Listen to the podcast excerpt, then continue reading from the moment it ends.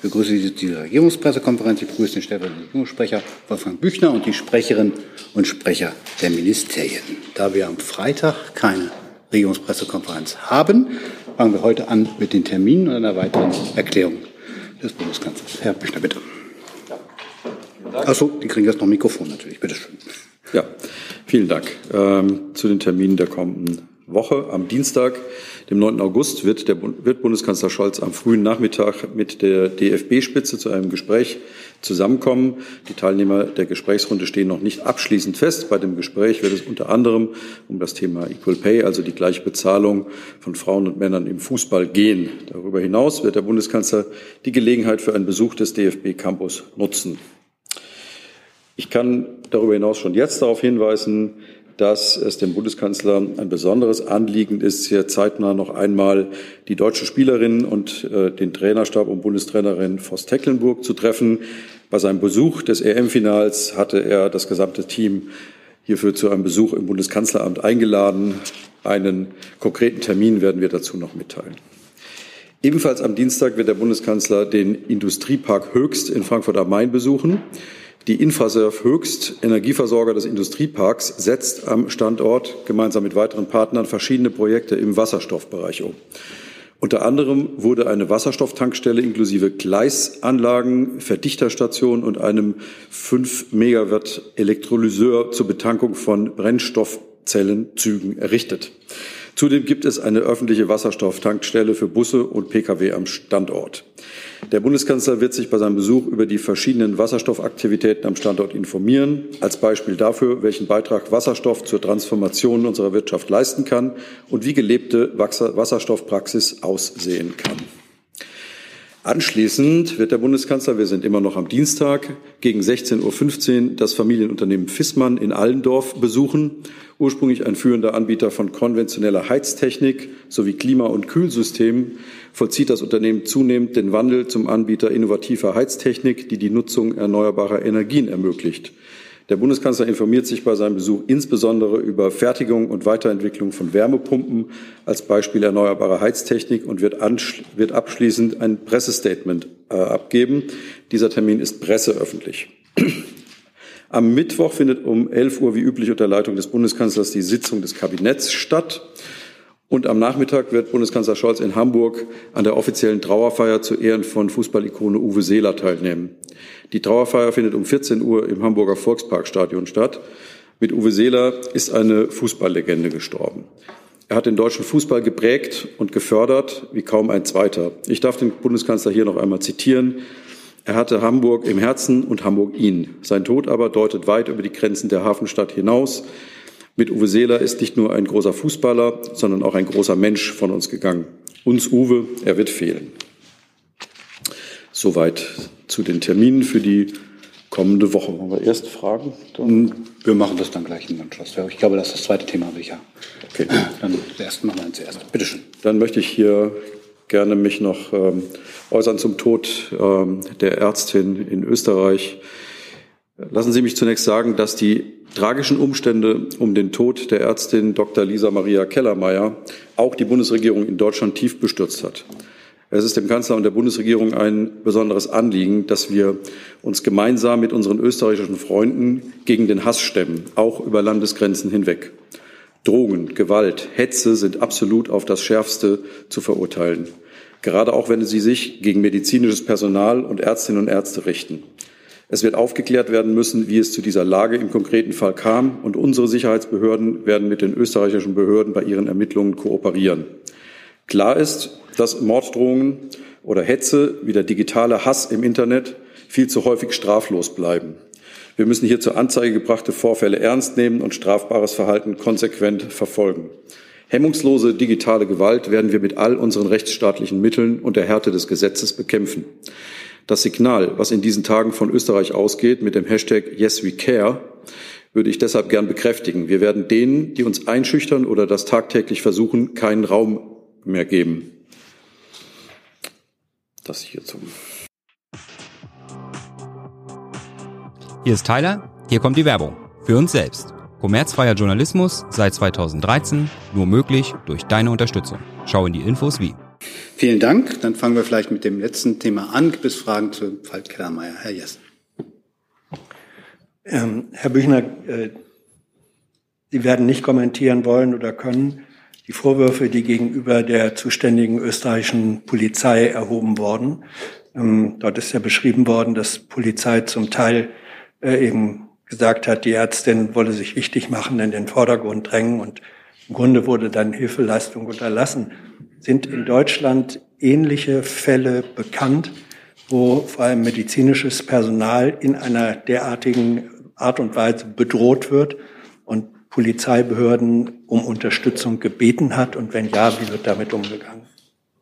Also in der Tat möchte ich mich nicht äh, äußern zu den ähm, aktuellen Ermittlungen in dieser Sache in Österreich. Ähm, und äh, mir sind keine in der Form gelagerten Fälle bekannt. Ähm, kann aber gerne hier nochmal sagen, ähm, dass wir ähm, entschieden äh, vorgehen in der Bundesregierung gegen diese, ähm, gegen, gegen Hass, Hetze, vor allem aber auch gegen Morddrohungen im, im Netz. Es gibt schon jetzt eine entschiedene Gesetzgebung, wie das Netzwerkdurchsetzungsgesetz, das Plattformen wie Facebook und Twitter verpflichtet, strafrechtlich relevante Äußerungen zu löschen und auch bei Behörden zu melden. Aber auch die Ermittlungsbehörden werden für diese Delikte besser geschult und sensibilisiert. Es gibt bereits beispielsweise Schwerpunktstaatsanwaltschaften, die gezielt zur Bekämpfung von Hasskriminalität eingerichtet wurden. Die Sicherheitsbehörden sind wachsam und haben Radikalisierungstendenzen im Blick. Es wurde 2021 mit dem Gesetz zur Bekämpfung des Rechtsextremismus und der Hasskriminalität und dem Gesetz zur Änderung des Netzwerkdurchsetzungsgesetzes umfassend reformiert, um noch besser gegen Hass und Hetze im Netz vorgehen zu können. Und ebenfalls trat letztes Jahr das Gesetz zur Verbesserung des strafrechtlichen Schutzes gegen sogenannte Feindeslisten in Kraft.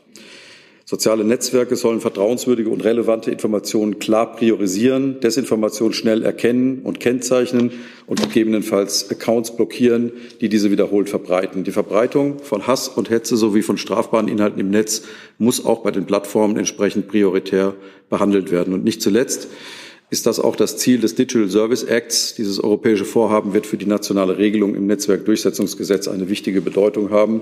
Es werden damit einheitliche Rahmenbedingungen für eine wirksame Bekämpfung illegaler Speech-Inhalte im Internet gesetzt. Mit einem Inkrafttreten, mit dem Inkrafttreten wird für diesen Herbst gerechnet.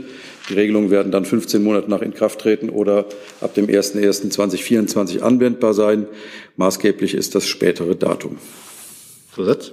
Zusatz ans BMI sind Ihnen als äh, zuständigen Fachressort irgendwelche vergleichbaren Fälle, Bedrohungsszenarien äh, bekannt? Wie gehen Sie damit um? Gibt es in Ihrem Haus so etwas wie eine Taskforce oder Sonderermittlungseinheit? Wir erinnern uns, dass Karl Lauterbach ähm, sozusagen, ich glaube, noch vor seiner Ernennung als Minister oder auch danach sehr konkret äh, Morddrohungen ausgesetzt gewesen war. Ähm, wir sind jetzt in, dem, äh, in der vorliegenden Sache, mir sind auch keine ähnlichen vergleichbaren Fälle ähm, derzeit bekannt. Ähm, Herr Büchner hat jetzt ähm, sehr umfänglich ausgeführt zu dem Thema Hass und Hetze im Netz. Da hat die Bundesinnenministerin ja gerade in der Folge ähm, der Morddrohung auf Telegram sich äh, sehr dezidiert zu geäußert. Ich habe jetzt äh, da nichts weiter zu ergänzen. Herr Büchner hat alles genannt, äh, was zu dem Thema tatsächlich zu nennen ist, was ja auch bei uns im Haus angesiedelt ist. Das BKA wird entsprechend auch aufgerüstet und äh, um weiter verfolgen zu können im Netz ähm, Hass und Hetze. Ähm, ich kann vielleicht an der Stelle noch ergänzen, dass ähm, die österreichische Polizei sich mit zwei Auskunftsersuchen zu dem Sachverhalt Kellermeier ähm, an das Bundeskriminalamt gewandt hat. Das BKA hat die Informationen ausgewertet, die für die entsprechenden strafrechtlichen Ermittlungen zuständigen Bundesländer eingebunden und äh, beide Auskunftsersuchen gegenüber der österreichischen Polizei beantwortet. Ähm, weitere Sachverhalte sind dann bei den konkreten Länderbehörden abzufragen, aber ähm, wir unterstützen da natürlich äh, als BMI und die nachgeordneten Behörden, in dem Fall das BKA, und äh, versuchen da auch das Thema, das wir sehr ernst nehmen, äh, mit zu begleiten. Gibt es weitere Fragen zu dem Komplex? Das sehe ich nicht. Dann kommen wir zu den Terminen. Gibt es Fragen zum Besuch bei der DFB-Spitze? Hatten wir auch umfänglich als am Montag. Dann zum Besuch beim Industriepark Höchst bei der Firma Wiesmann. Zur Kabinettssitzung am Mittwoch und zur Trauerfeier von Uwe Seeler. Das sehe ich auch nicht. Dann kommen wir zu Ihren anderen Themen. Die erste Frage hat mich erreicht von Herrn Jasch. Es geht um das Thema Taiwan und Besuch von Kongresssprecherin Pelosi in Taiwan am gestrigen Tag. Er fragt das Kanzleramt und das Auswärtige Amt. Der Besuch der US-Kongressprecherin Pelosi in Taiwan wird von vielen als Provokation empfunden. Auch einige Äußerungen von Außenministerin Baerbock in ihrer Unterstützung für Taiwan werden als Hetze bezeichnet. Wie steht das Auswärtige Amt und das Kanzleramt dazu? Dann beginne ich mal. Die Bundesregierung kommentiert grundsätzlich nicht die Auslandsreisen von Repräsentanten dritter Staaten. Klar ist, die Bundesregierung verfolgt eine eindeutige Ein-China-Politik ebenso wie die USA und daran hat sich nichts geändert. Das hat ja auch die US-Regierung zuletzt wiederholt deutlich gemacht. Ergänzung, Herr Borch? kann das nur ähm, bestätigen. Äh, wir verfolgen genau wie die USA seit langem eine Ein-China-Politik und wir erkennen die Volksrepublik China als einzigen souveränen Staat in China an. Die USA haben ja auch klargestellt, äh, dass auch der Besuch von Speaker Pelosi keine Abweichung von dieser Politik bedeutet. Ähm, Gleichzeitig äh, ist es äh, auch seit langem so, dass im Rahmen unserer Ein-China-Politik Deutschland enge Beziehungen zu Taiwan unterhält, insbesondere in den Bereichen Wirtschaft, Kultur, Bildung, Wissenschaft und Forschung. Und Taiwan ist eine, als gefestigte Demokratie mit hohen Menschenrechtsstandards ein Wertepartner und auch ein wichtiger Wirtschaftspartner für Deutschland. Unsere Auffassung ist, dass eine Änderung des Status quo in der Straße von Taiwan nur friedlich und im gegenseitigen Einvernehmen aller Beteiligten erfolgen kann und äh, dass äh, derartige Besuche nicht als Anlass für militärische Drohgebärden und den Einsatz ökonomischer Zwangsmittel genutzt werden sollten. Wir bemühen uns gemeinsam mit unseren internationalen Partnern zu einer Deeskalation in der Straße von Taiwan beizutragen. Herr Jung dazu. Herr Burger, Sie haben ja gerade betont, dass es ein inländischer chinesischer Konflikt ist. Ähm, Könnten Sie dann nochmal Frau Baerbocks äh, Äußerungen einordnen, wenn sie sagt, wir akzeptieren nicht, wenn das internationale Recht gebrochen wird und ein größerer Nachbar völkerrechtswidrig seinen kleineren Nachbarn überfällt? Auch, und das gilt natürlich auch für China. Äh, das ist ja jetzt ja was anderes als Russland und Ukraine, wo die Ukraine ein souveräner Staat ist, der angegriffen wird von einem anderen Staat.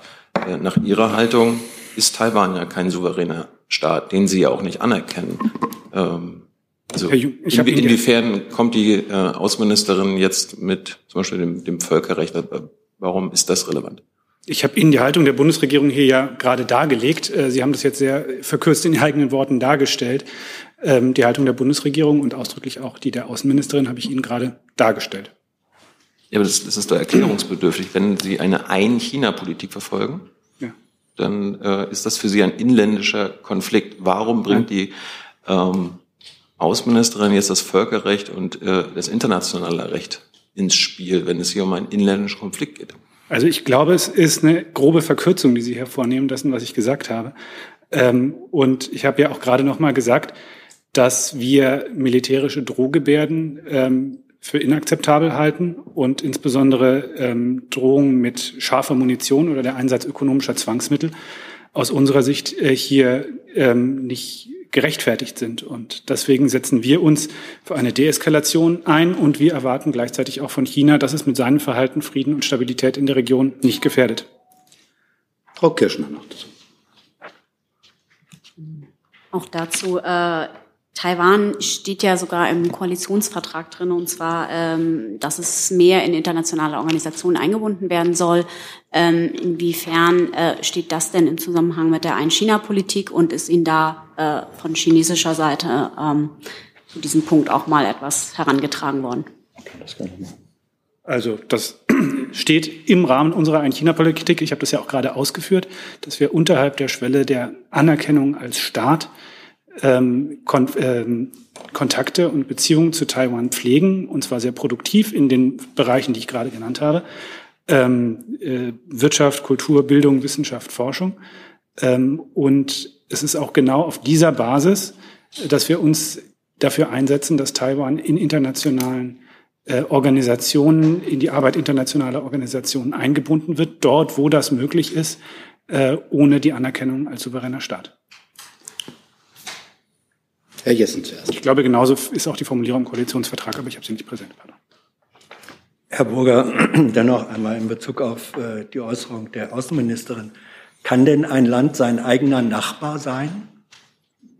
Ich das wäre die Logik des Satzes von Frau Baerbock, wenn Sie sagen, ein China-Politik, damit wäre ähm, Taiwan äh, Teil Chinas. Frau Baerbock aber sagt, wenn ein größerer Nachbar seinen kleineren Nachbarn überfällt Kann ein Land sein eigener Nachbar sein und damit sich selbst überfallen? Also ich habe jetzt, ich kann es auch gerne noch ein drittes Mal machen. Ich habe gerade versucht, ein bisschen differenzierter darzustellen, äh, wie sich das Verhältnis zu Taiwan und zu China aus unserer Sicht darstellt. ähm, eben, dass wir China, die Volksrepublik China, als einzig souveränen Staat in China anerkennen und gleichzeitig zu Taiwan in den genannten Bereichen enge Kontakte pflegen und dass wir der festen Auffassung sind, dass eine, dass jegliche Veränderung dieses Status quo nur auf friedlichem Weg und nur in Einvernehmen erfolgen darf.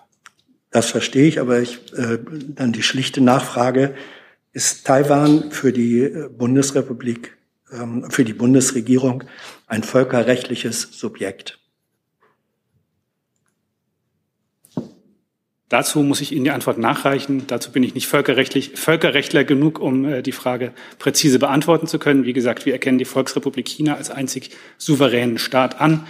Ähm, es gibt ja im Völkerrecht durchaus äh, auch Subjekte, die keine souveränen Staaten sind. Ob das ähm, nach völkerrechtlicher Lehrmeinung auf Taiwan zutrifft, äh, dazu muss ich Ihnen eine präzise Antwort nachreichen, wenn unsere Völkerrechtsexperten mir die liefern.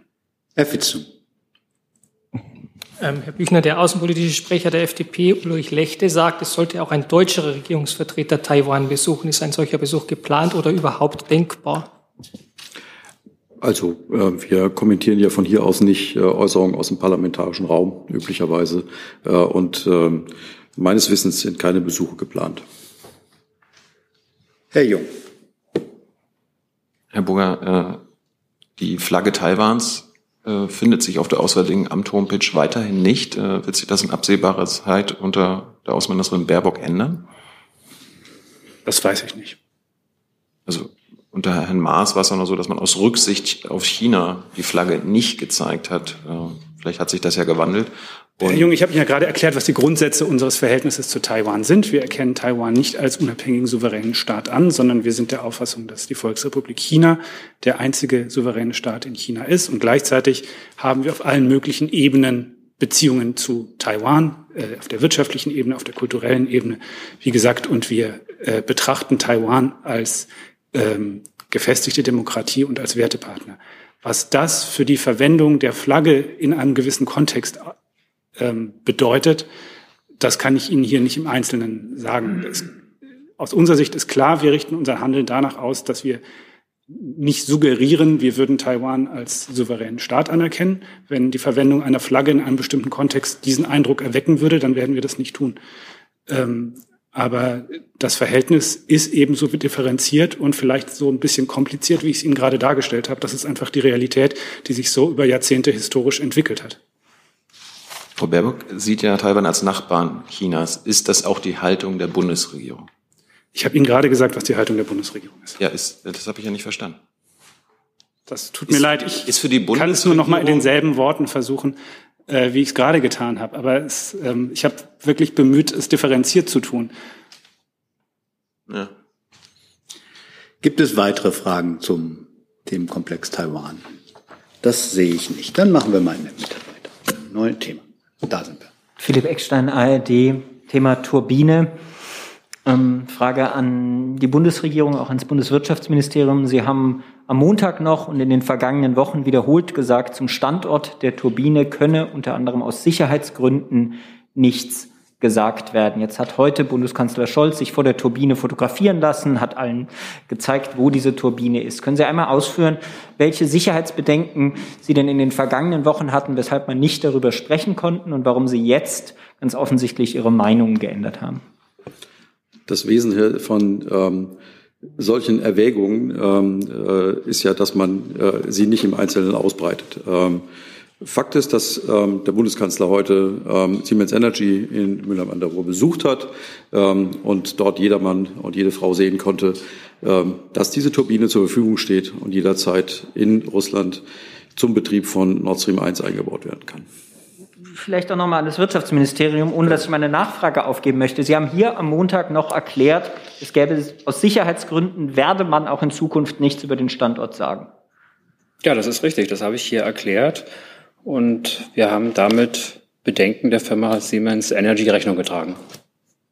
Das heißt, Siemens Energy hat die Einschätzung jetzt geändert oder ist die Bundesregierung auf Siemens zugegangen, um diesen Pressetermin heute möglich zu machen?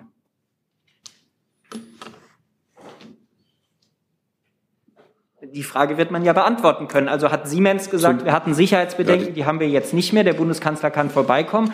Oder ist die Bundesregierung auf Siemens zugegangen und hat gesagt, wir würden jetzt gerne einmal presseöffentlich über die Turbine und auch den Standort berichten? Ich kann Ihnen leider zu dem Zustandekommen des Termins im Detail nichts sagen. Dann versuchen wir es nochmal weiter. Birgit Marschall, Rheinische Post, ans Wirtschaftsministerium. Ähm, woran liegt es jetzt genau, dass die Turbine noch nicht in Russland ist? Also, ähm, das, also wie ist die Deut oder die westliche Darstellung, warum die noch nicht eingebaut ist? Ich kann das gerne. Soll ich mal anfangen, Herr Hofer? Ja, bitte. Ähm, also wir hatten ja heute Morgen den Besichtigungstermin äh, und dort wurde äh, auch von dem äh, CEO von Siemens Energy ähm, ähm, ganz klar gesagt, es fehlen sozusagen Angaben der russischen Seite, wo exakt die Turbine zum Übergabe im Zoll, beim Zoll hingeliefert werden soll. Es liegt nicht an der deutschen Seite. Da liegen alle Papiere, die zur Lieferung notwendig wären, liegen vor aber wir müssen sagen können, wo exakt diese Turbine hin soll. Ähm, das ist eine 18 Tonnen, ein 18 Tonnen schweres Gerät. Äh, wenn, sich die, ähm, wenn Sie die äh, Pressekonferenz verfolgt haben, werden Sie vielleicht auch gehört haben, es ist, ein, es ist eine ähnliche Turbine, wie sie zum Beispiel in der Boeing 777 eingebaut wird, ähm, äh, eine große technische Anlage.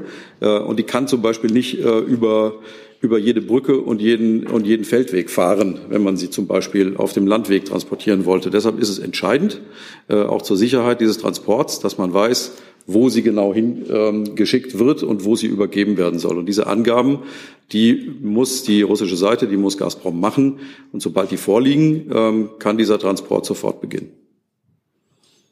Ähm, und erachten Sie das als Schikane, dass diese Angaben nicht gemacht werden bisher? Ja, wir stellen es einfach fest. Und ähm, äh, wie auch schon, glaube ich, meine Sprecherkollegen hier gesagt haben, ähm, ist ja zu sehen, dass es in Wahrheit keine sachlichen Gründe gibt. Auch der Bundeskanzler hat das ja ganz klar gemacht heute. Ähm, es gibt keinen technischen und keinen sachlichen Grund, diese Turbine nicht äh, zu liefern oder nicht anzunehmen. Herr Kollege. Ähm, ein Sprecher des Kreml hat sich dazu geäußert vor einer Stunde und meinte, dass es noch nicht alle Dokumente vorliegen. Unter ja. anderem, dass äh, die Turbine, äh, die russische Seite fordert eine Dokumentation, dass die Turbine nicht Teil des Sanktionsregimes ist. Das fehlt wohl schwarz auf weiß. Die, Können Sie ähm, dazu was sagen? Die Dokumentation benötigt es überhaupt nicht, weil sie äh, per Definition teil, nicht Teil des Sanktionsregimes ist, weil die ähm, Lieferung von Gas und damit auch die Anlagen, die dazu notwendig sind, ähm, aus Russland äh, nach Europa äh, nicht vom Sanktionsregime der EU erfasst sind. Und wenn die russische Seite jetzt sagt, es fehlt und es scheint dann ja kein Problem zu sein, reicht das die deutsche Seite dann noch nach? Es, es, braucht die Dokumentation an der Stelle nicht. Also wir haben alles, was an Unterlagen von Russland benötigt wird, vorliegen und können jederzeit liefern. Aber da kann man auch noch mal klarstellen wollen. Ich würde an der Stelle auch noch mal klarstellen wollen, dass äh, die Pipeline Nord Stream 1 funktionsfähig ist. Voll funktionsfähig. Wir kreisen hier in einer Debatte um eine Ersatzturbine. Das nochmal für Sie zur Einordnung. Herr Steinkohl. Nochmal eine Frage ans Bundeswirtschaftsministerium. Können Sie mal erläutern, welcher Art die Sicherheitsbedenken von Siemens Energy waren? Hatten die Angst, dass der russische Geheimdienst einen Anschlag ausübt auf die, diese Turbine oder was, was, was soll das gewesen sein? Ich glaube, die angespannte, äußerst angespannte Sicherheitslage in Europa angesichts eines völkerrechtswidrigen Angriffskriegs Russlands auf die Ukraine ist Ihnen bekannt. Aber Deswegen haben wir doch in Deutschland keine angespannte Sicherheitslage, wenn die Turbine bei uns sich befindet. Ich habe das gesagt, was ich gesagt habe. Herr Eckstein. Eine Nachfrage, Herr Büchner. Sie hatten jetzt erklärt, wie kompliziert der Transport dieser Turbine sein wird. Ich habe mich heute ein wenig gefragt, warum liegt sie in Mülheim an der Ruhr und nicht an einem Ostseehafen jetzt schon, von wo aus man sie ja dann schneller liefern könnte? Weil Siemens äh, Energy genau dort ein Werk hat, äh, in dem diese Turbine jetzt zwischengelagert wird. Und es ist überhaupt kein Problem, sie zu einem Ostseehafen zu bringen. ähm, wenn denn der Transport losgehen kann. Zum Beispiel ist ja eine der Möglichkeiten, sie zu transportieren. Der Vorstand von Siemens hat heute gesagt, dass von Siemens Energy, dass die Turbine seit gut einer Woche jetzt in Mühlheim an der Ruhr ist. Herr Habeck hatte sich, glaube ich, schon in einer Woche schon mal geäußert, hatte auf den Montag der Woche davor. Insofern ist die Turbine offensichtlich seit etwa drei Wochen in Deutschland. Können Sie was sagen? War sie die gesamte Zeit in diesen drei Wochen in Deutschland oder war sie zwischenzeitlich auch mal woanders? Dazu kann ich im Detail nichts sagen. Ähm, fest steht, sie ist ähm, völlig einsatzbereit und kann eingebaut werden. Vielleicht noch die Frage ans Wirtschaftsministerium, ob Sie das noch ergänzen können. Ich habe keine Ergänzung zu machen. Herr Jessen. Das kann ja nicht das erste Mal sein, dass eine gewartete Turbine dann wieder nach Russland zum Einbau zurück soll. Gibt es aus der Vergangenheit dokumentierbare Verfahren, wo Russland sehr wohl diese Daten, die, wie Sie sagen, Sie brauchen, äh, um einen konkreten Lieferweg zu beschreiten, tatsächlich geliefert hat? Das wäre ja also liegen solche Daten vor, könnten Sie die zur Verfügung stellen? Weil dann die Frage natürlich wäre, warum ging es im einen Fall, im anderen Fall nicht? Und Frage ähm, an Herrn Haufe. Sie sagen jetzt, und das äh, ohne Konditionales, wie es vorher noch gewesen war, ähm, die Gaspumpstation sei ohne Einschränkung einsetzbereit. Ich glaube, es sind sechs Turbinen insgesamt, die dort arbeiten sollen. Es sind nach Ihrer Kenntnis sechs funktionsfähige Turbinen, die jederzeit vollen Druck äh, erzeugen könnten, vorhanden. Das ist gesicherte Erkenntnis. Nach unserer Erkenntnis könnten die Gaslieferungen deutlich höher ausfallen, als es sie bis jetzt tun. Zur Frage der äh, bisherigen Transporte, die waren ja insofern ähm, früher unproblematisch. Also diese Turbine wurde ja von, äh, vom Flughafen Moskau äh, nach Kanada gebracht, wo sie von Siemens Energy in Kanada gewartet wurde. Und so war vorher, früher der Ablauf. Von Moskau nach Kanada zurück nach Moskau. Lufttransport ist aber aus bekannten Gründen im Moment nicht möglich. Deshalb brauchen wir jetzt ein anderes Verfahren. Äh, und da, wie Sie ähm, merken, äh, gibt es irgendwie noch keine Klarheit. Frau Marschall jetzt nochmal klarstellen, vielleicht ergänzend ähm, zu Herrn Büchner.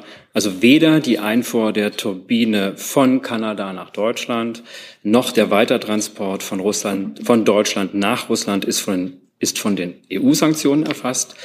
Ähm, und die Ausfuhr der ähm, Turbine nach Russland erfordert also in Deutschland keine Genehmigung hat der Bundeskanzler auch eben auf der Pressekonferenz ganz klar gesagt, es gibt keinerlei Probleme mit dem Export der äh, Turbine. Es wäre schön, wenn es auch keine mehr mit dem Import gäbe.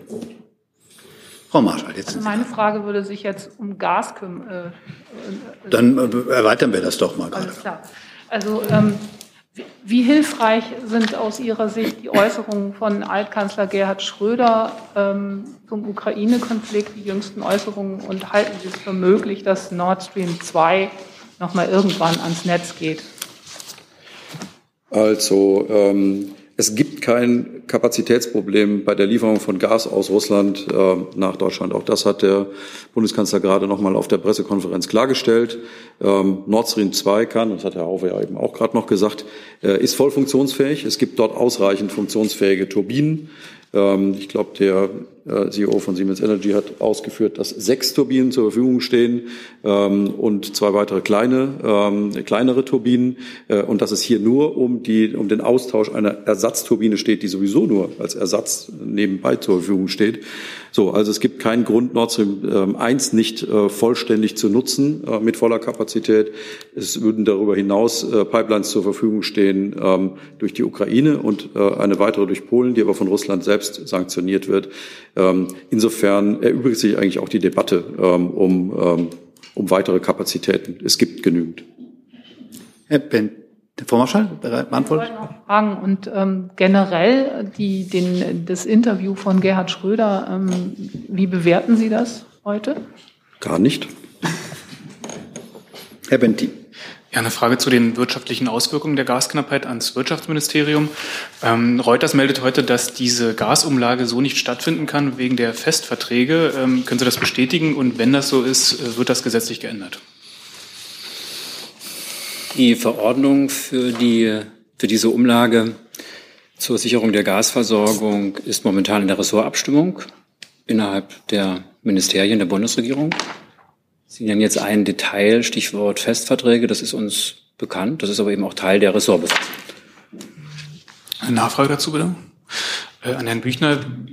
Jetzt gibt es ja auch wegen der Gasumlage Forderungen nach noch mehr Entlastung aus äh, SPD und Grünen. Gestern war es der stellvertretende Fraktionsvorsitzende der Grünen. Frau Esken hat sich dem angeschlossen. Plant die Bundesregierung denn noch weitere Entlastungen darüber hinaus, über das hinaus, was jetzt schon bekannt ist? Der Bundeskanzler hat ja ähm, bereits gesagt und hat das eben auch nochmal ähm, in, in Mülheim betont, ähm, es wird eine ähm, äh, Reform äh, des Wohngeldes geben mit auch einer Ausweitung der, äh, der, des Kreises der Berechtigten. Es wird auch eine ähm, Reform der Grundsicherung geben. Ähm, das ist äh, schon diskutiert. Ähm, man sollte aber wirklich auch noch mal zur Kenntnis nehmen, dass von diesen beiden Entlastungspaketen, ähm, die die Bundesregierung schon beschlossen hat, ähm, einige Teile noch gar nicht mal angekommen sind bei den Menschen. Äh, es gibt, äh, wie Sie wissen, ähm, die zwei Pakete mit dem Volumen von über 30 äh, Milliarden Euro zur Unterstützung der Bürgerinnen und Bürger. Und Einige sind schon spürbar, das ist der 9-Euro-Ticket und der, und der sogenannte Tankrabatt, ähm, und andere müssen eben noch wirksam werden. Und äh, eine weitere wichtige Entlastung ist die einmalige Energiepreispauschale in Höhe von 300 Euro, auf die Erwerbstätige ab September einen Anspruch haben. Und außerdem steigt auch der Arbeitnehmerpauschbetrag rückwirkend zum 1. Januar 22 um 200 Euro auf 1200 Euro. Und auch der Grundfreibetrag wurde rückwirkend zum 1. Januar um 363 Euro auf 10.347 Euro erhöht. Und nicht zuletzt wurde die Entfernungspauschale für Berufspendlerinnen und Berufspendler rückwirkend zum 1. Januar 8. auf 38 Cent ähm, pro Kilometer ab dem 21. Kilometer angehoben. Ähm, das sind alles Dinge, die ähm, beschlossen wurden, die aber noch nicht sozusagen im Geldbeutel der Bürgerinnen und Bürger angekommen sind, die jetzt aber und vielleicht auch genau zum richtigen Zeitpunkt dann wirksam werden. Und ähm, insofern sollte man diese nächsten Schritte jetzt mal wirken lassen. Dann ist wie angekündigt, gibt es die, äh, gibt es die Planung, die, die, das, die, das Wohngeld und ähm, die Grundsicherung zu reformieren. Äh, und darüber hinaus gibt es ja Gespräche im Zusammenhang mit der konzertierten Aktion, die im September fortgesetzt werden. Insofern, ähm, es wird sehr, sehr viel unternommen und ähm, es bleibt bei dem, was der Kanzler ähm, in der Pressekonferenz während seines Urlaubs einmal gesagt hat. Ähm, niemand, wird niemand wird alleine gelassen. Herr Fried. Herr Büchner, Sie sagten ja gerade schon, dass Sie ähm, das Interview des äh, Ex-Bundeskanzlers heute nicht kommentieren möchten. Ähm, trotzdem die Frage äh, zu einer Aussage des Altbundeskanzlers in diesem Interview. Er sagt ja, äh, er habe den russischen Präsidenten Wladimir Putin erneut getroffen. Ist äh, der Bundeskanzler oder das Kanzleramt äh, vorher oder nachher über dieses Gespräch in irgendeiner Weise informiert worden? Gibt es da einen Kontakt mit Herrn Schröder? Meines Wissens nein. Und Nachfrage, ähm, der Bundeskanzler, der Ex-Bundeskanzler, pardon, ähm, gibt ja den russischen Präsidenten wieder äh, in der Form, dass er zu einer Verhandlungslösung bereit sei unter bestimmten Bedingungen. Ähm, ist da irgendetwas dabei, was äh, für die Bundesregierung politisch interessant sein könnte? Das ist genau der Teil, zu dem ich bestimmt mich hier nicht einlassen möchte. Ich möchte mich einmal zu eben korrigieren. Bei der Beschreibung, welche Kapazitäten zur Verfügung stehen, habe ich, glaube ich, einmal äh, Nord Stream 2 anstelle von Nord Stream 1 gesagt. Ich glaube, das war für jeden klar, dass ich Nord Stream 1 gemeint habe, die zur Verfügung steht und voll funktionsfähig ist. Will das nur, damit das im Protokoll richtig ist, äh, einmal gleich nochmal nachholen. Herr Eckstein. Ich hätte noch mal eine Nachfrage ans Wirtschaftsministerium zum Thema Gasumlage. Laut diesem Bericht heißt es aus Regierungskreisen, dass der Zeitplan aktuell wahrscheinlich nicht zu halten sei, also dass die Gasumlage zum Oktober kommt. Können Sie denn was dazu sagen? Steht der aktuelle Zeitplan noch oder muss der verschoben werden? Also der Zeitplan ist so, dass die Ressortabstimmung äh, weiterläuft bis morgen. Dann läuft eine Abstimmung für den Bundestag, die ebenfalls einen Einspruch erheben kann, bis übermorgen. Und dann wird die Verordnung entsprechend äh, beschlossen werden können, beziehungsweise eben dann ähm, mögliche ähm, Details, die noch zur Klärung anstehen, dann entsprechend geklärt werden. Ansonsten gibt es keine Veränderung im Zeitplan. Das heißt weiterhin, dass diese Umlage zum Oktober eingeführt werden soll. Ähm, muss denn dafür dann jetzt beim Thema Festpreise oder Verträge, die Sie ja selbst angesprochen haben, das bekannt sein, muss da das Gesetz dann nochmal angepasst werden? Äh, momentan befinden wir uns ja in einer Ressortabstimmung, wo Details geklärt werden. Ähm, und wenn die dann soweit dann auch bereinigt sind, das Vorgehen klar ist, dann informieren wir auch darüber. Ich, Sie, Sie sprechen ein, ein Detail an, das muss geklärt werden. Herr Steinkohl und dann Herr Wackett. Herr Haufe, gibt es denn schon einen äh, Termin für den Kabinettsbeschluss für die, Umla für die Rechtsverordnung? Dieser Kabinettsbeschluss erfolgt in diesem Fall per Umlaufverfahren. Das habe ich gerade erläutert. Das meinte ich mit ähm, ein Umlaufverfahren ähm, passiert also nicht direkt mit einem Kabinettsbeschluss vor Ort im Bundeskabinett, sondern ohne diese förmlichen äh, Befassung im Kanzleramt in, äh, am, am Tisch sozusagen, sondern das passiert per Umlauf. Also das passiert dann in den nächsten Tagen? Das passiert in den nächsten Tagen und es ist dann eben entsprechend ein Kabinettsbeschluss. Ja. Und eine Zusatzfrage, ähm, ist denn vorstellbar, dass in diese Umlage auch eine Obergrenze eingezogen wird, um äh, Haushalte mit niedrigen Einkommen nicht zu überlasten? Also die Verordnung an sich ist ja dazu da, die Gasversorgung für den kommenden Winter abzusichern, die Lieferketten abzusichern und dort ist dann auch geregelt, inwieweit ähm, diese Umlage berechnet wird. Ähm, Sie sprechen jetzt einen Aspekt an, der ja eine Entlastung darstellt. Ähm, das ist aber nicht ähm, Thema, nicht Kern dieser Verordnung, sondern da geht es darum, die Gasversorgung mit allen ihren Lieferketten und Beteiligten abzusichern. Herr Wackert, jetzt sind Sie dran. Ja, Sie sagten eben, die Verordnung ist in der Ressortabstimmung, was aber nicht in der Ressortabstimmung ist, ja das Energiesicherungsgesetz. Das gibt es ja schon in der aktuellen Fassung. Die Frage wäre jetzt, ähm, ist, sind diese ähm, äh, Festverträge, ähm, ist es möglich, Kunden mit diesen Festverträgen nach dem Energiesicherungsgesetz ähm, diese Umlage, ich sag mal, aufzudrücken oder nicht? Und dann zum Zweiten die Frage noch nach dem Thema getrennt davon ähm, Gasspeicherumlage, ähm, die ja nach dem Gasspeichergesetz auch möglich ist. Bisher hatten ja die Versorger davon wegen Geringfügigkeit abgesehen, aber jetzt äh, haben Sie Kenntnis davon, dass die ab 1. November denn doch eingeführt wird. Also zum ersten Thema. Ich habe ja gerade gesagt, dass die Ressortabstimmung läuft und dass da äh, entsprechend ähm, Aspekte wie die eben zu den Festbeträgen geklärt werden müssen. Dazu kann ich jetzt nicht weiter Auskunft geben, weil es eben momentan Gegenstand der Besprechung innerhalb der Regierung ist, wie damit umzugehen ist.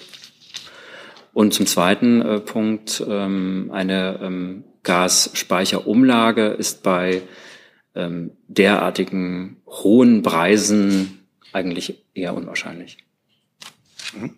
Und ähm, das Energiesicherungsgesetz muss nicht angepasst werden, dann, weil Sie jetzt mal wieder auf die Verordnung abgeben. Ich gebe jetzt nicht Auskunft über die Gespräche innerhalb der äh, Bundesregierung. Das sind Fragen, mit denen sich gerade die Bundesregierung intern befasst. Sie nennen jetzt Aspekte und Fragestellungen, mit der sich die Regierung befasst.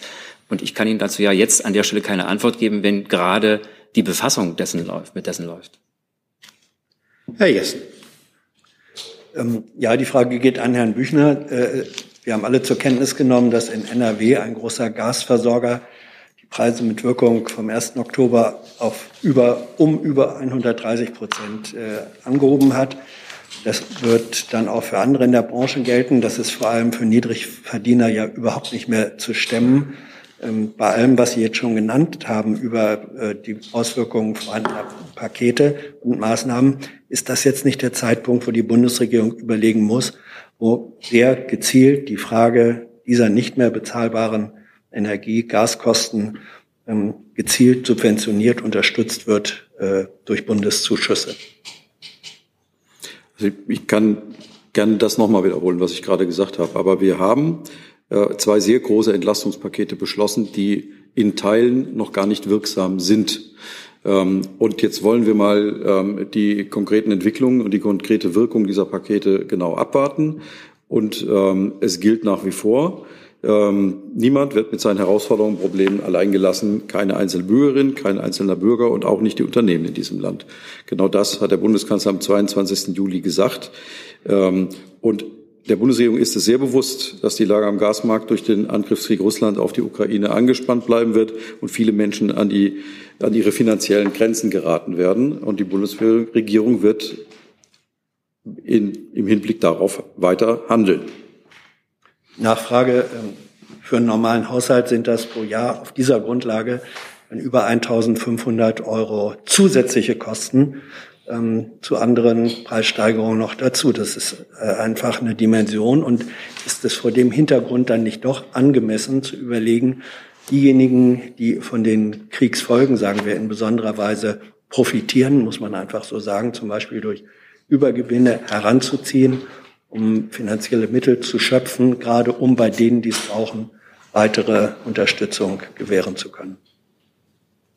Also ich kann nicht über das hinausgehen, was ich jetzt Ihnen gerade schon gesagt habe. Ähm, äh, die, die Ersatzbeschaffungskosten, die durch den Ausfall der russischen Lieferungen an anfallen, belasten die Gaskunden in Deutschland und einschließlich der erforderlichen Umlage der Kosten nach dem Energiesicherungsgesetz. Äh, und genau deshalb, habe ich ja eben schon mal gesagt, soll es auch weitere Entlastungen, insbesondere für einkommensschwache Bürgerinnen und Bürger geben. Dazu gehört die große Reform des Wohngelds Anfang 2023, die Einführung des Bürgergelds zum 1. Januar 2023 und eine ähm, mögliche Unterstützung für und es werden auch weitere mögliche Unterstützung für Verbraucherinnen und ähm, Mieterinnen äh, diskutiert. Nur da kann ich einfach auch jetzt den ähm, Gesprächen innerhalb der Bundesregierung noch nicht vorgreifen.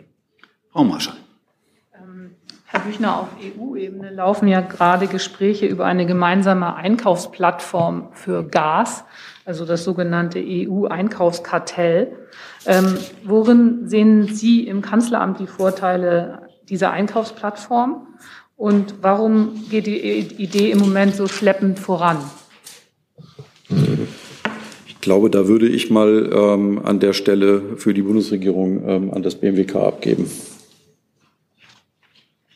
Ja, ich kann jetzt nicht beantworten, warum, wie der Prozess läuft. Also warum, Sie haben jetzt gefragt, warum geht der Schleppen voran? Äh, das ist ja eine Frage an den oder diejenigen, die den Prozess steuern. Das ist die Europäische Kommission.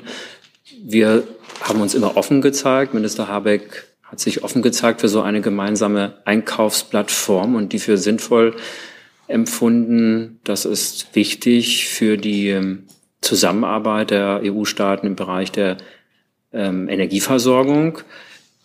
Jetzt geht es darum, die Ausgestaltung in Angriff zu nehmen. Ähm, da wird die Kommission, denke ich, zeitnah einen Vorschlag dazu machen. Ja, also Sie können, was zeitnah ist, können Sie das sagen? Ich bin ja nicht Herr des, also die Bundesregierung ist ja nicht Herr des Verfahrens. Sie stellen jetzt Fragen. Aber Sie stecken ja mit drin in den Verhandlungen. Ja, na klar, wir sind einer von 27 Mitgliedstaaten, die in dem Verfahren drin stecken. Aber dann äh, ist es ja nicht so, dass dann einer sagt, so jetzt machen wir so und so. Also das, äh, Sie wissen ja, wie die EU äh, abläuft. Und hier ist die Kommission am Zug äh, und auch Herr des Zeitplans. Okay, nur noch eine Frage dazu. Ähm, geht dann diese EU-Marktmacht zu Lasten ärmerer Länder, die dann kein Gas mehr abkriegen? Also es geht darum, dass alle Länder ja hier einem solchen Vorschlag äh, zustimmen. Sie nehmen jetzt schon Sachen voraus, äh, Behauptungen da, die möchte ich nicht äh, kommentieren. Es geht jetzt, jetzt darum, die Ausgestaltung äh, der, der Plattform. Gibt es weitere Fragen zum Thema Gas? Das sehe ich nicht. Dann ist Herr Jung mit einem neuen Thema. Herr Burger, ähm, geht um den US-Drohnenmord in Kabul. Ähm, wie bewerten Sie denn äh, diesen Angriff auf den Al-Qaida-Führer? Ich kann Ihnen dazu nur sagen, dass äh, Ayman al-Zawahiri ein international gesuchter Terrorist und Anfänger, äh, Anführer eines der gefährlichsten Terrornetzwerke der Welt war und äh, Al-Qaida für tausend Terroropfer weltweit verantwortlich ist, unter anderem auch für die Anschläge des 11. September mit tausenden Opfern.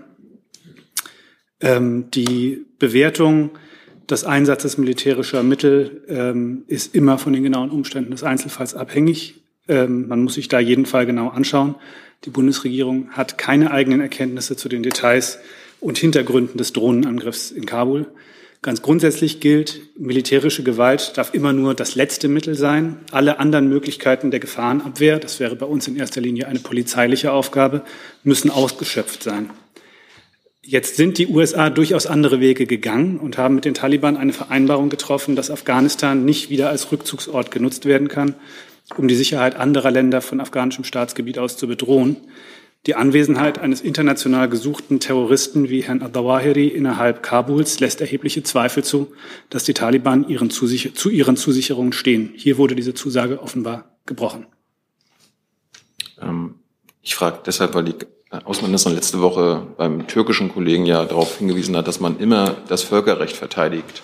Und darum frage ich ja, weil nach herrschender Auffassung des europäischen Völkerrechts oder der Völkerrechtslehre äh, die den Kampf gegen den Terror als klar polizeiliche Aufgabe äh, der Kriminalitätsverfolgung definiert und nicht als erlaubte staatliche Kriegsführung, protestiert man denn jetzt bei den Amerikanern gegen diesen staatlichen Mord? Oder war das jetzt eine Rechtfertigung äh, von Ihnen, weil Sie den, den Terroristen quasi charakterisiert haben und dass er ein ganz schlechter Mensch war? Ich habe Ihnen gerade ähm, etwas zu den Umständen gesagt, äh, wie wir sie wahrnehmen. Ich habe Ihnen auch gesagt, dass wir äh, die genauen Details und äh, Hintergründe dieses Drohnenangriffs äh, in Kabul nicht kennen aus eigener Erkenntnis und deswegen äh, da keine abschließenden Bewertungen vornehmen können. Aber weil Sie auf die Äußerungen der Ministerin in der Türkei ähm, rekurriert haben. Auch dort hat die Ministerin sehr deutlich gesagt, militärische Gewalt darf immer nur das letzte Mittel sein. Genau das habe ich hier auch gerade gesagt. Ähm, und nur dann, wenn alle anderen Mittel ausgeschöpft sind. Und ich habe ja auch gerade gesagt, äh, Gefahrenabwehr ist natürlich zunächst eine polizeiliche Aufgabe. Herr Jessen. Herr Burger, hat sich die Bundesregierung bemüht oder wird sie das noch tun, Kenntnis darüber zu erlangen, ob Rammstein als Relaisstation für die Steuerung der Drohne diente? Dazu kann ich Ihnen nur wie immer wieder hier sagen, dass die USA ähm, wiederholt und regelmäßig zugesichert haben, dass sie bei der Nutzung der US-Luftwaffenbasis in Rammstein geltendes Recht inklusive Völkerrecht achten. Und dazu sind die USA auch nach geltendem Völkerrecht verpflichtet. Und wir sind grundsätzlich mit den USA zur Frage der Drohneneinsätze und zur Rolle der US-Luftwaffenbasis Rammstein in ständigem Austausch. Wir haben im Einzelnen keine Erkenntnisse darüber, ob und in welcher Form ähm, einzelne Drohneneinsätze ähm, über Signalweiterleitung, äh, über den, ähm, die Relaisstation in Rammstein oder über andere Relaisstationen gesteuert werden. Nachfrage. Ähm, das klang eben schon in der vorgehenden Frage an, dass die rechtliche Einschätzung, äh, ob es sich bei Drohnenangriffen um völkerrechtlich zulässige Mittel oder um staatlichen Mord letztlich auch gegenüber einem Terroristen handelt, ist strittig, ist umstritten. Vor dem Hintergrund wäre es dann nicht doch geboten, dass die Bundesregierung, was die mögliche Nutzung Rammsteins angeht, um konkrete äh, Aufklärung die USA auffordert, ob die Station genutzt wurde.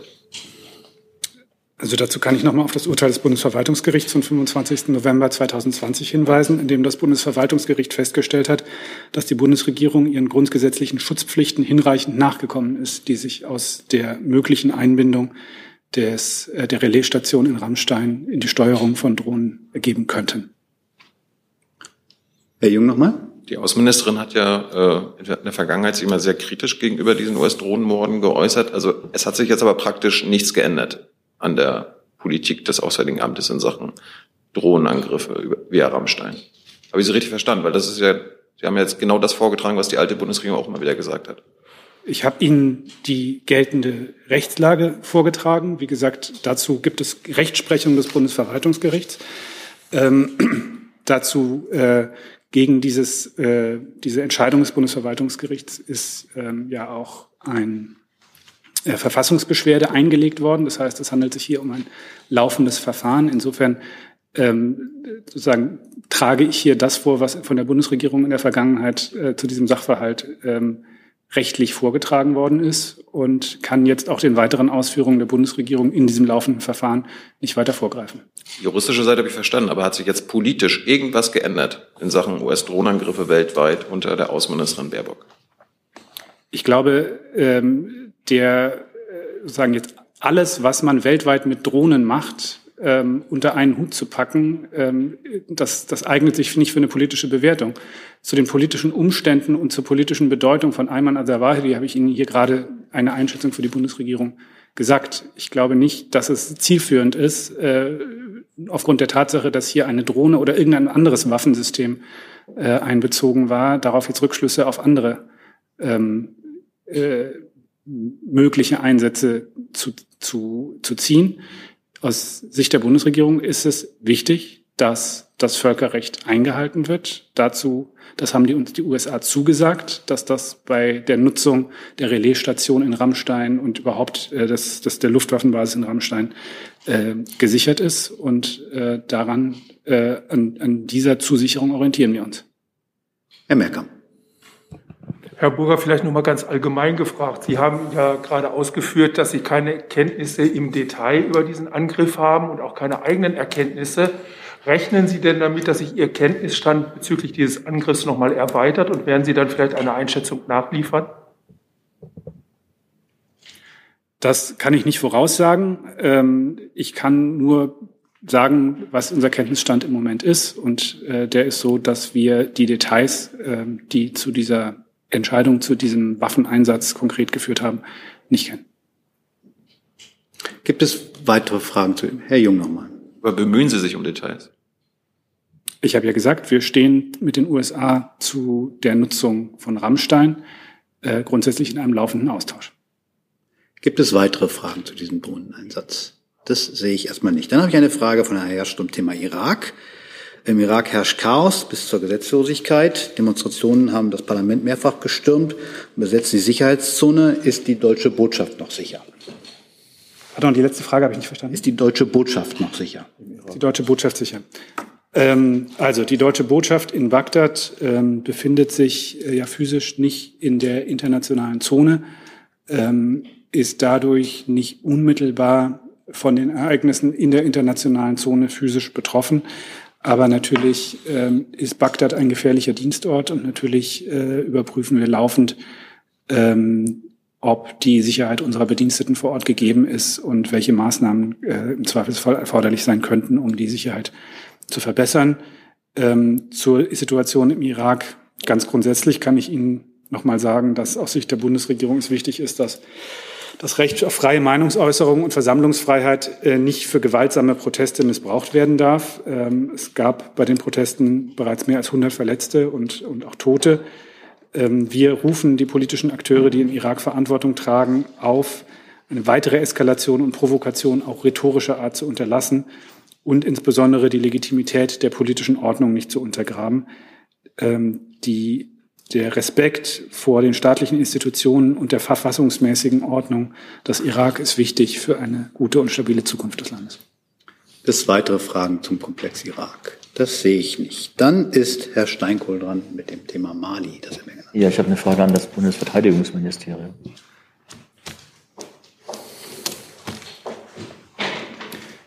Vielleicht kann ich kurz die Pause für eine Nachreichung nutzen.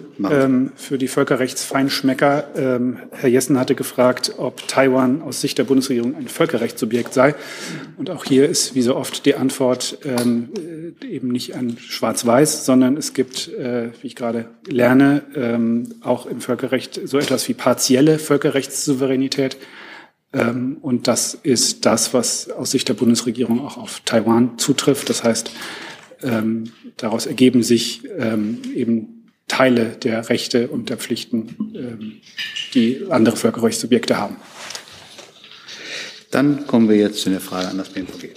Herr Steinkow. Das Einsatzführungskommando der Bundeswehr hat äh, den Obleuten im Verteidigungsausschuss heute mitgeteilt, dass äh, die Regierung in Mali äh, Überflugrechte entzogen hat. Da geht es wohl um verschiedene Überflugrechte. Können Sie mal ausführen, bitte, worum es da genau geht und welche Konsequenzen das für die Bundeswehr hat. Ja, vielen Dank für Ihre Frage. Vielleicht kann ich ganz kurz äh, mal daran anknüpfen äh, und beginnen mit einem Zitat auf der Ministerin von vor ein paar Tagen schon. Ähm, da hat sie ja durchaus noch mal betont, ähm, dass die Arbeit unserer Soldatinnen und Soldaten nicht erschwert werden darf und teilweise ähm, oder es auch ab und an mal ähm, Anhaltspunkt dafür gab, dass ähm, sie ähm, da entsprechende Anhaltspunkte äh, gibt. Sie denkt da zum Beispiel an zeitweise Flugverbote, das haben Sie jetzt gerade angesprochen, oder Probleme bei der Ein- und Ausreise. Das kommt immer wieder vor und ist nicht akzeptabel. Und sie hat nochmal unterstrichen, dass sie erwartet, dass alle wichtigen Fragen bis zur nächsten deutschen Rotation im September geklärt sind. Sie haben ja gerade schon angesprochen, dass heute der Verteidigungsausschuss tagt. Ich bitte daher um Verständnis, dass ich jetzt nicht en Detail ähm, hier Informationen geben kann. Was ich zu dem Sachverhalt, den Sie ansprechen, ähm, sagen kann, ist, dass ähm, die malischen Behörden der jüngst die Überfluggenehmigung ähm, für das Tactical Air Medical Evacuation für die Firma, Firma Starlight ähm, und auch äh, für die Flüge mit dem A400M der Bundeswehr aus Niamey für den Zeitraum bis Mitte August entzogen hat. Ähm, Flüge im Rahmen von Forward Air Medevec, Medevec mit dem CH53 äh, waren davon jetzt nicht betroffen.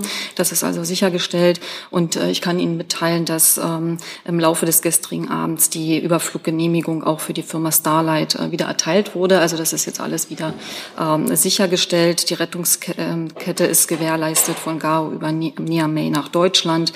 Was den A400M betrifft, da ist gerade noch eine laufende Prüfung äh, zu verzeichnen. Da sind wir dran und arbeiten mit Hochdruck daran. Nachgefragt, dann betrifft das also nur noch die Überflugrechte für den A400M. Da sind wir dran, genau. Alles andere ist wiederhergestellt.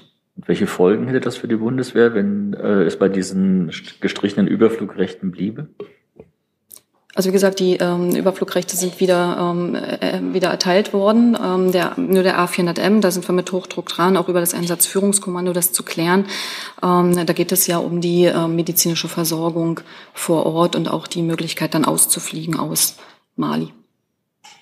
Für Details, äh, wie gesagt, kann ich jetzt ähm, keine weiteren Informationen mitteilen. Der Verteidigungsausschuss berät ja gerade über verschiedene sicherheitspolitische Themen. Das ist natürlich auch ein, ähm, ein Thema, was behandelt wird. Und ähm, bitte ich um Verständnis, dass ich da jetzt nicht näher zu der Lage was sagen kann. Weitere Fragen zu dem Komplex Mali? Das sehe ich nicht. Dann ist Herr Bentin dran mit einem neuen Thema. Ich habe eine Frage fürs Umweltministerium.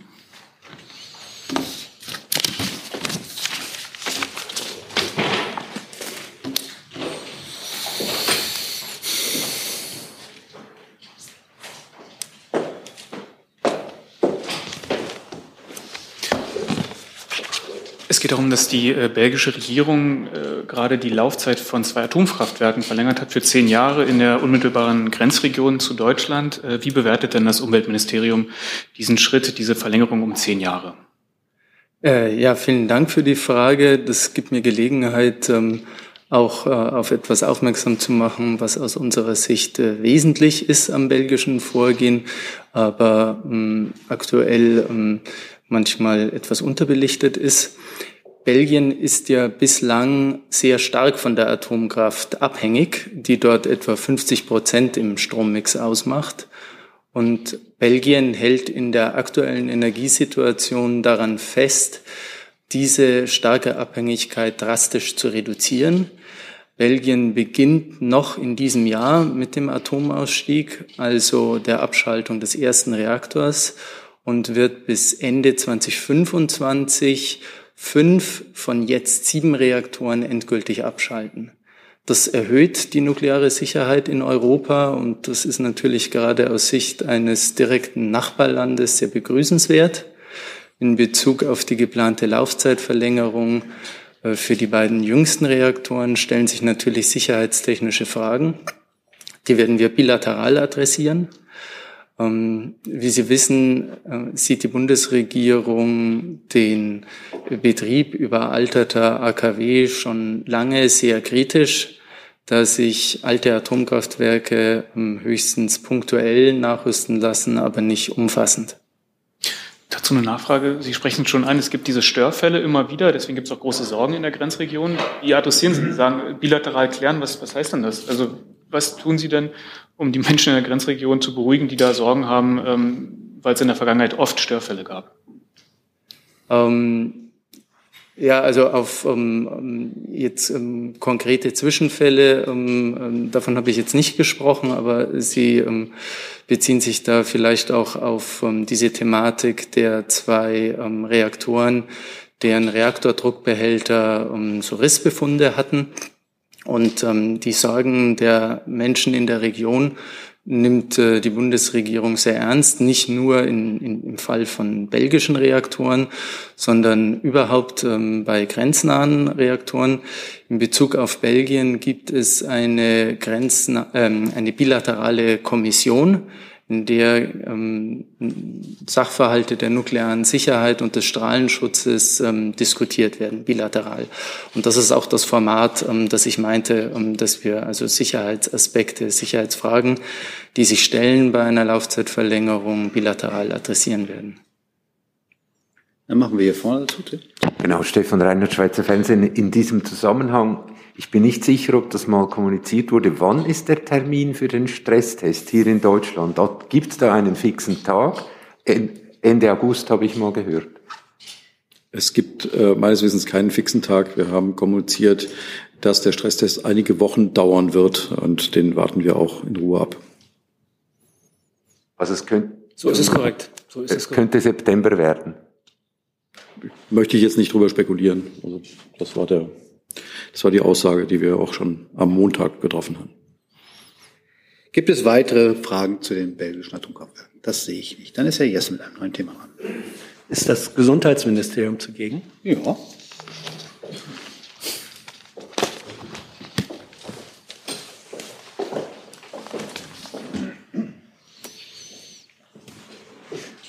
Offensichtlich gibt es seit heute eine Einigung zwischen Gesundheitsministerium und Justizministerium über Corona-Schutzfolgeregelungen. Ähm, welche Rolle spielt in dieser Einigung die Frage der Isolationspflicht oder deren Aufhebung äh, für Infizierte? Ja, danke für die Frage. Also äh, der Minister Lauterbach und Minister Buschmann werden sich heute dazu noch äußern. Und ich möchte den Äußerungen der Minister nicht vorweggreifen. Warum eigentlich nicht? Das ist Ihnen doch aber schon länger bekannt, auch der Inhalt äh, dieser Erklärung. Wird es, ich frage das dann konkret, äh, konkret, wird es eine Aufhebung der Isolationspflicht für Infizierte geben? Ich, ich weiß, das ist unbefriedigend für Sie, Herr Jessen, aber ich kann dazu noch nichts sagen. Warten Sie die Pressemitteilung ab und die Statements der Minister. Herr Lang, dazu? Ich hätte Frau Grünberg nur gerne gewusst, wann werden sich die beiden äußern? Also nach meinen Informationen äh, müsste das jetzt zur Stunde sein. Wir werden es heute Nachmittag ähm, rausgeben. Entschuldigung, das habe ich jetzt nicht verstanden. Vielleicht bin ich ja der Einzige, der die Einladung nicht gekriegt hat. Aber wann? Also die beiden gehen vor die Presse oder, oder wie? Oder was? Es wird ein virtuelles Statement sein. Herr Steinkohl dazu. Ich wüsste in dem Zusammenhang gern, warum dieses virtuelle Statement zeitgleich parallel zur Bundespressekonferenz stattfindet und warum bei einer so entscheidenden Frage wie dieser die beiden Minister nicht hierher kommen in die Bundespressekonferenz, was, glaube ich, der angemessene Ort wäre. Also ich glaube, warum es nicht, ähm, äh, warum das zeitgleich ist, da, daran bin ich ein bisschen schuld, weil ich heute Morgen den Kanzler äh, begleitet habe äh, nach Mülheim an der Ruhr und ich deshalb äh, den Vorsitzenden der Bundespressekonferenz gebeten hatte, äh, den Termin auf 13 Uhr zu verschieben und dadurch kam es zu einer Terminkollision, die ähm, ja, vorher so nicht absehbar war. Aber wir wollen jetzt nicht über Interna reden, äh, diese Frage sozusagen, welche Termine wann wie wo angemeldet worden sind und wer wie uns gefragt hat, ob er in die Bundespressekonferenz kommt. Ich kann nur sagen, dass ich das sehr bedauere, dass die beiden Minister und es eigentlich auch schwierig finde, das deutlich zu sagen, ich spreche des Gesundheitsministeriums bitten, das mitzunehmen, dass dieser Termin parallel zur Regierungspressekonferenz stattfindet und offensichtlich stattfindet und äh, hier dazu dann keine Aussagen gemacht werden. Das finde ich ehrlich gesagt ein Unding. Herr Jung dazu? Was heißt denn virtuelles Statement? Also gibt's da, können wir da wenigstens Fragen stellen? Das Hinterfragen? Also das virtuelle Statement wird, soweit ich informiert bin, an die Presse, an den großen Verteiler verschickt werden. Toll. Okay, nehmen wir das mal so hin und zur Kenntnis. Gibt es weitere Fragen zu diesem Komplex? Das sehe ich nicht. Dann ist Herr Eckstein dran. Eine Frage an Frau Wendt ans Bundesinnenministerium. Könnten Sie etwas zum Stand sagen? Thema Fachkräfte aus dem Ausland, um die überlasteten Flughäfen zu entlasten. Ähm, wie da die Sicherheitsüberprüfungen laufen und vielleicht auch Zahlen? Ähm, das äh, kann ich insofern nur, dass äh, ja bekannt ist, dass wir ähm, als auf das auf Drängen der Verbände der Luftverkehrswirtschaft ähm, sozusagen innerhalb kürzester Zeit ein Verfahren etabliert haben, um äh, türkische Hilfskräfte anzuwärmen für einen Einsatz an deutschen Flughäfen. Ähm, wir selbst als Bundesregierung wärmen aber nicht äh, das Personal für die Flughäfen an. Diese Aufgabe liegt nach wie vor allein bei den äh, tätigen Unternehmen, also in der Luftbranche tätigen Unternehmen. Die Fragen zur Anwerbung, zu Zahlen und so weiter müssen Sie bitte an die entsprechenden Unternehmen richten. Ähm, und Fragen zu Visa ähm, sind leider auch Themen des AA. Also das AA weiß, äh, wie hoch die Zahl der Visa ist im Zweifel. Sicherheitsüberprüfungen werden von den Ländern durchgeführt. Ich kann zu den Visa ergänzen. Ähm, ich habe leider nur den Stand von gestern. Ich habe mir heute keine tagesaktuellen Zahlen dazu geben lassen. Stand gestern war es so, dass wir aber auch tats tatsächlich erst seit wenigen Tagen 44, äh, bei uns 44 Anträge eingegangen waren ähm, und allerdings von diesen 44 Anträgen erst bei einem die Sicherheitsüberprüfung äh, vorlag ähm, und äh, diese Zuverlässigkeitsprüfung und ähm, in dem einen Fall daher auch das Visum zügig erteilt werden konnte. Die anderen Verfahren konnten aufgrund dieses fehlenden, dieser fehlenden Bescheinigung noch nicht äh, abgeschlossen werden. Frau Wendt, noch eine Nachfrage. Es gab jetzt die Kritik, dass es zu bürokratisch sei und diese Sicherheitsüberprüfungen zu lange dauern würden. Können Sie da aus Sicht des Innenministeriums was zu sagen? Wie ich ja schon gesagt habe, werden die Sicherheitsüberprüfungen von den Ländern durchgeführt und wir gehen davon aus, dass es, ähm, da es sich ja um eine kurzzeitige Anwerbung handelt äh, für die Sommermonate, das im Rahmen durchgeführt wird. Aber eine Sicherheitsüberprüfung muss natürlich auch korrekt durchgeführt werden. Aber mehr kann ich dazu nicht sagen. Auch da müssten Sie im Zweifel bitte dann sich an die Länder wenden. Wenn ich dazu noch ergänzen darf, das Visa-Verfahren an sich, was dann äh, eingeleitet wird, wenn die äh, Sicherheitsüberprüfung abgeschlossen ist, äh, sollte in der Regel nicht länger als zwei oder drei Tage dauern. Und wir haben auch entsprechend ähm, Ressourcen, äh, halten entsprechend Ressourcen vor, um sicherzustellen, dass die Bearbeitungskapazität ausreicht. Herr Jessen dazu? Ja, ähm, wir haben sehr viele auch arbeitslos gemeldete Menschen in Deutschland. Besteht nicht die Möglichkeit, da zu mobilisieren und auch, sagen wir, pragmatischen Weg äh, die notwendigen Kräfte zu gewinnen? Muss das so umständlich, sage ich mal, laufen?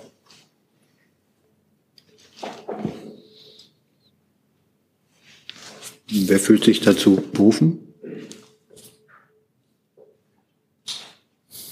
Das Arbeitsministerium will dann was dazu sagen. Das ist doch eine Bitte.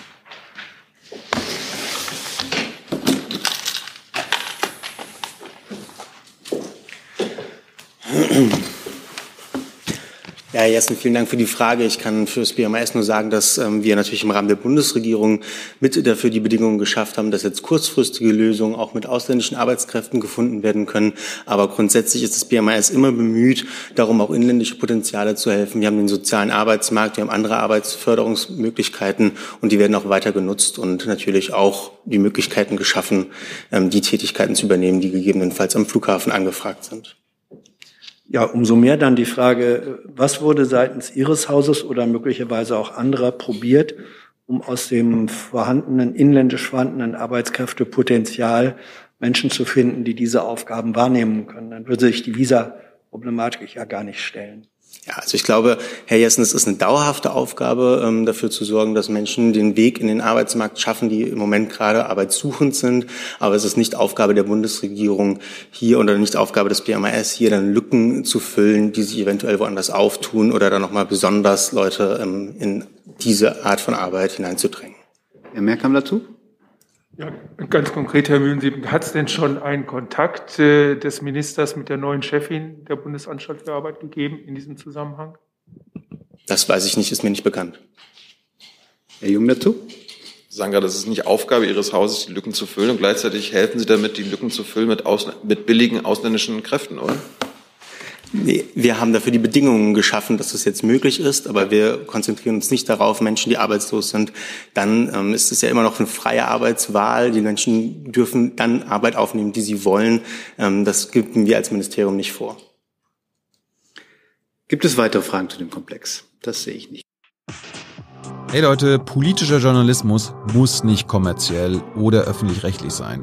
Podcasts müssen nicht durch grässliche Werbung finanziert sein.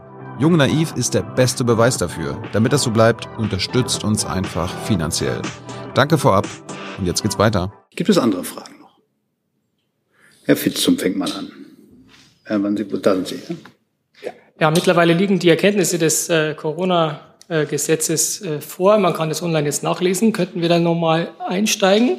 Wenn es dazu Fragen zur Bereitschaft zur Verantwortung von Fragen gibt, gerne. Also,